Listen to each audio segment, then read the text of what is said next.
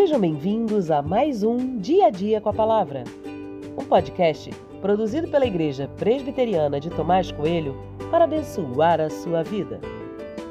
O título de hoje é Ouvir e Ser Ouvido e tem por base o texto de Salmos 6, 9, que diz: O Senhor ouviu a minha súplica, o Senhor acolhe a minha oração.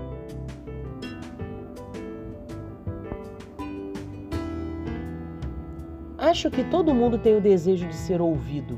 Os pais querem que seus filhos escutem as orientações passadas, os filhos querem que os pais escutem os pedidos que são feitos.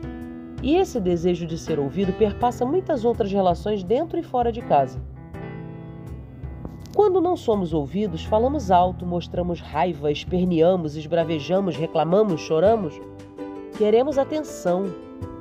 Desde bebês, todos nós fazemos isso. Muita gente tem dificuldade de orar justamente pela dificuldade de saber se Deus ouviu ou não a oração. E se ele não ouviu? Devorar mais quantas vezes? Tenho que mudar o tom de voz? Adianto que não é preciso fazer nada disso.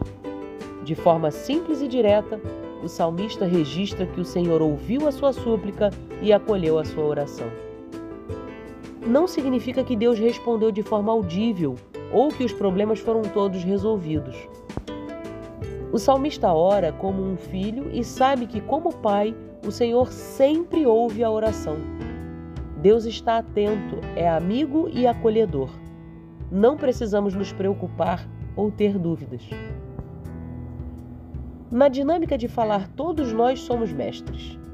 Mas será que na prática da oração estamos dispostos a ouvir o que Deus está falando? Será que julgamos Deus a partir da nossa própria dificuldade?